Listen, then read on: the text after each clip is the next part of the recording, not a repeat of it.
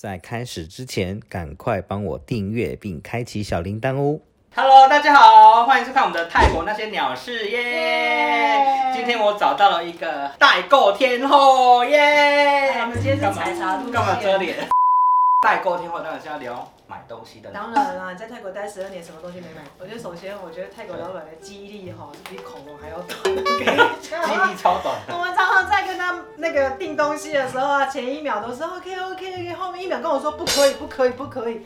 我们最常发生的就是他跟我说有货没有问题你就卖，卖了之后跟我说没货断，啊！这个很常见。我跟你讲，他们的习惯就是哈，什么都给你咔咔咔，对对对然后到时候就是卖卤卖米，不然就是你知道，像我，因为我们有一些是呃定做的衣服。嗯，它可以把那个尺寸标完全车在裤子的外面，然后尺寸标，比如说它那个是啊 S 号的，它会给你车 XL 号的。就是其实哦，我觉得像我们以前啊做旅行社哈、面对都是比较有规模的公司，但是现在这种面对是比较那种小老板啊，或是独立设计师啊这一种的时候。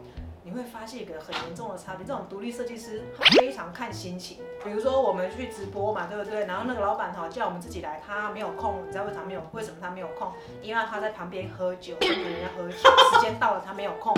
你随便卖没有关系，你自己卖。然后问他多少钱，真的吗跟我说他没空，因为因为他们的民族文化跟习惯其实跟我们是不一样，对他们不会像我们就盯在那边看人家有没有偷东西。他们就很随和，没有关系，不会的，这样子。我有个客人嗯，跟我说，他订了什么桌子椅子，对。然后他就回台湾等一两个月嘛，两个月后来了之后，那个 家具店跟他说我卖掉了，然后他说、啊、我不是线下订了吗？他就说啊啊就有人来付钱就买走了。你有遇过这种类似的状泰况吗？国你没有先付钱，他是不会帮你。哎、呦喂、人家也有付定金呢、哦，就就很夸张啊！你们带货有这种状况吗？可能是因为我们刚好遇到疫情关系啊，他没有什么其他的游客在订东西，只除了我们之外，也没有别人跟他买了，因为游客也进不来，所以基本上从来没有遇过说啊跟他订了之后，他跟我说卖掉了，很少，几乎都有现货。也没有几乎都现货啊，有的他就是一个小针织的东西，他跟你说他要做三个月，哦我的订单已经排到明年三月了，要不要？然后我就说那你这样请问一下，一个礼拜可以生产多少个？为什么这么少？因为累了要休息。然后我曾经问过一个那个做手染的师傅，我说，哎，你这个大概手染染完之后加编织创作，整个做完大概要花多久时间？呃，不太清楚，就是累了就睡觉，醒了有力气就做，就是没有交期。其实你知道做代购这一块哦，最大的问题不是帮客人买东西，是你要怎么样去跟那个商家去协调，把正确的东西交出去履行。这个承诺。然后泰国住久的人，你也应该会知道，他们迟到是正常的呀。嗯，准时交那个叫不正常，反正该忘记他还是会忘记了，啊不会忘记他还是会交啦，就什么时候交就看啦。有时候就是怎么讲，那有些老板哈，他真的就像小孩一样，就是你一问他什么时候会好，我怎么知道什么时候会好？天天下雨为什么这样？就这样子，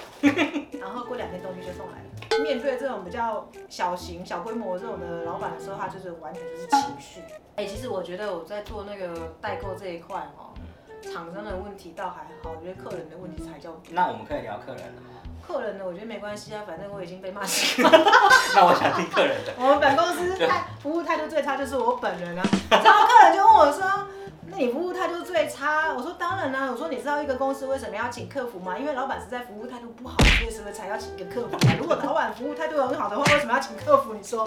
那我想要听一个客人态度差的例子。大部分的客人，你知道，像我们这种叫做跨境电商，然后你知道跨境电商其实是最难做的，因为啊，跨海它很容易客人会考虑到一个问题是，我有问题退换我怎么办？哦，哎、对啊，那不就寄来寄去？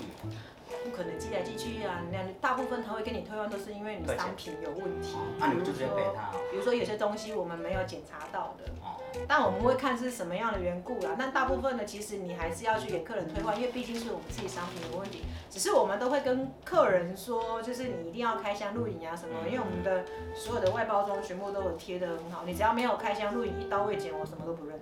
但你也知道嘛，那泰国的商品跟那种所谓的标准化生产出来，其实还是会有个差异。因为它是手工，我们光是退换货，我跟你讲，在台湾已经堆到已经不知道多少东西去。哦，所以这些东西都是要自己吸收哦。对啊，尺寸，因为像我们有时候你寄来嘛，它我们也是会尺寸抽检，你不可能每一件都自己一件一件，然后比如说在那边量啊，都在那边慢慢细细的检查，而且在运输的过程中有可能会敲碎、敲坏啊。什么问题都会有，或是整个箱子爆掉都有，因为在空运的过程中，他们就是尽量能压缩多少空间就会尽量压缩，所以塞子都是应急的。啊，那这些东西都是你的成本。对，所以基本上回台湾啊，破掉、坏掉什么之类的，就是没办法，你只能退。然后你让客人再寄回来嘛，你还要多一个运费，你还要再多一个他寄给你的运费，我都最后跟客人说，你干脆直接丢掉。因为泰国的品质不稳定，然后你就必须要再从客人如果坚持要这个东西，你就必须要从泰国再空运，然后再运到台湾，然后再免费送给他。因为这一路的运费是因为我们商品的问题，这一路的运费变成是你要吸收，自己要吸收。阿娘，我问你卖一个东西赔十个。真的真的，我们曾经卖过一个玻璃包什么东西，我本来想说包这么严实，裹了四层的泡纸的，没问题的吧？我跟你讲，回去睡了一半，然后再来衣服。最常有的问题就是尺寸有问题，还有那种比如说，呃，衣服可能有一些不小心他在车的时候勾到的破洞啊，什么什么这些都有可能。我知道我们台湾民众有些人会看得很仔细，就是好像把它当精品，有没有对花？就是线有没有对？就是这样子一个一个去掰那个边线量给你看呢。他是付 LV 的钱吗？其实我们以店家的立场来讲，就是我们也不希望有退换货的事情发生嘛，因为最好东西都好好的给客人，没有问题。然后其实我们也不会说故意去骗你一件衣服或一个商品的钱，骗那个也不会多有钱嘛。然后像有些客人他就会很神经紧张的，你们为什么寄什么东西给我？你看你看看，然后你就会看出来，就是他就是右手一定要硬拉，然后中间断两根线这样子。那你就送他啦。没有，我说你去找人扯一扯，出钱。极少数的客人或者是死都不愿意的，通常那种就是真的是要退钱，而不是真的商品有问题。那我就会跟他说，可是他商品真的没有问题，或是你寄给我，我自己去找人找师傅车，或者是我换一件给你，反正我就是不会跟他说要退，因为这本身不是说东西是破掉或是坏掉，或是它是。污损无法恢复什么的，跨国代购最可怕的事情根本就不是应对商家，而是那个东西运到客人手上的时候那个损失，那个才是。对了，这个其实是这一整个代购的最心酸的地方。对，而且你知道代购啊，它还有分两种，纯代购是风险最低的，然后你知道最风险最高、最可怕的是直播代购。你知道直播直播的其实弃标率很高哎。所以他们都在那边加一加一，然后最后不付钱。加好玩的，直播代购最大的成本就是被弃标。我们最严重的弃标大概有一半都没有付钱，而且我觉得最难做、最难做、最可怕的就是做食品，因为泰国的食品保质期限只有一年。你知道那时候我们为了就是想要尽量缩短那个出货，我们就想说，哎，这个卖的还不错，就先进一点点来看。我们还真的只是进一点点，没有进很多。就是比如说厂商最低要求至少要两箱啊什么，我们就是进个一箱两箱，就是按照他最低要求来进。我觉得我的运气真的也不太好。比如说 A 产品卖的很好的时候，我心想说，哎，那这样我可以去进货来多进一些，然后来放，然后这样客人再订就不容易断。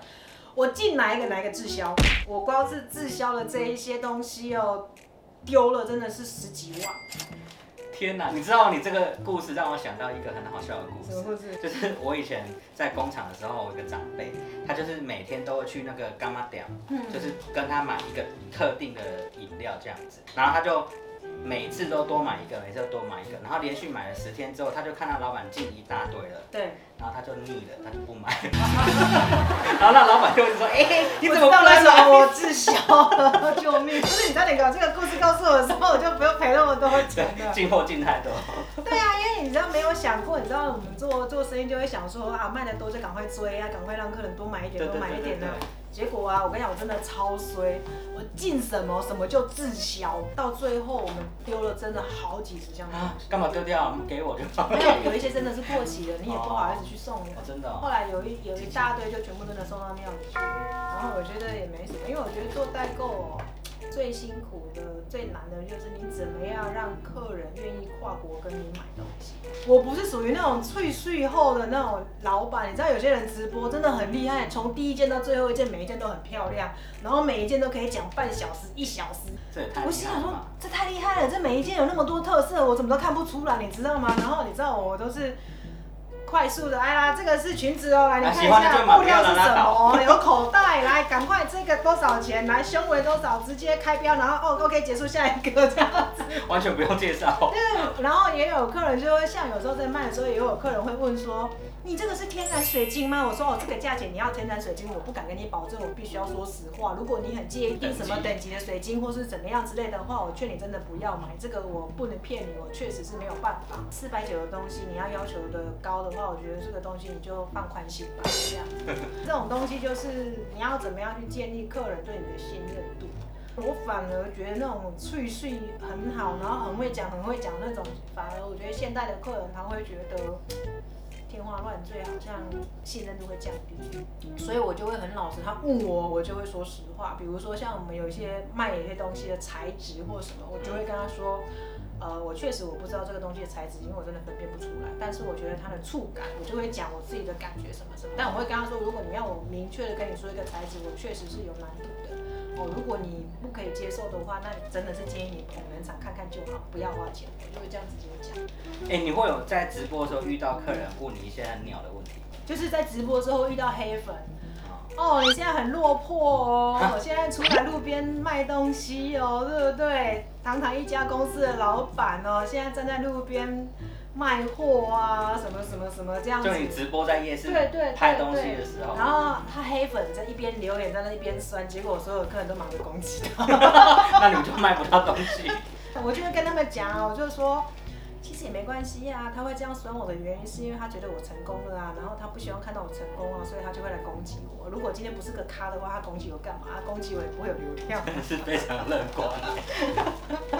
不 没有嘛，过也对啊，人生总是会有，我跟你讲，人生总是会有人讨厌你。对，可是你不需要为了这些讨厌你的人而活，我们要去为了那些对你有正面评价的人而活，我觉得会比较重要。因为我以前就是属于是那种人家讲一点点不好，就会心情压力很大，然后就会一直在想我是不是做的不好，是不是做的不好，就是自我怀疑会嗯，很严重的那一种，你知道吗？到最后我发现，靠我干嘛为这些人活啊？疫情其实。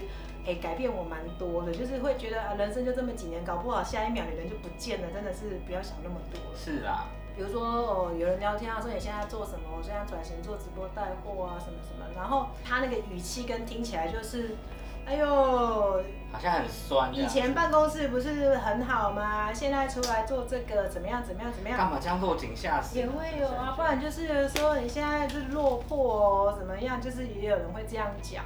而且你知道我们在直播带货的时候，跟你讲真的，到最后都是披头散发，哦，热的要死。你知道那个在现场，外面的室温四十度，你知道太阳又很大的时候，真的是哦，哎、我真的觉得很敬佩你耶，因为那种就是现场直播超累的，你要反应快，嗯，然后又在那种很混乱的环境，我哎、这个不是人可以做的。我跟你讲，播到后来真的是披头散发。你们去看我那个直播的画面，都是披头散发的。到最后，后来我跟你讲，以前早期还会很认真化个妆、弄个头发，到现在随便就这样上都，不用了，爱买不只买随。便你，就这样上就好了。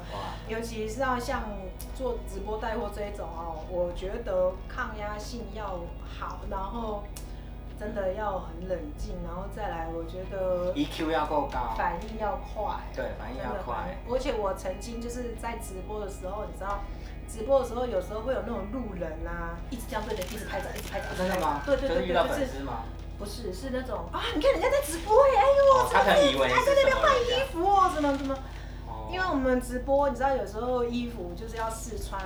你知道我刚开始的时候，现场脱吗？对，因为我刚开始真的心理防线我过不了，可是你知道吗？因为我们真的没钱，因为要想办法赚钱，所以就会去说服自己说一定要接受，太辛苦，这个直播真的很辛苦那。这是真的。对，然后再加上路人在那边酸来酸去的，而且你知道有些路人就是哦，你你你明明其实是有穿小背心，你必须要客人要求你必须要试穿的时候，然后有些路人就会在那边一直拍一直拍，其实你当场是不能哭。都不尊重人家，嗯，啊，真的辛苦了，辛苦了，辛苦了。可是我觉得你很坚强，超坚强的。我没办法，我需要赚钱。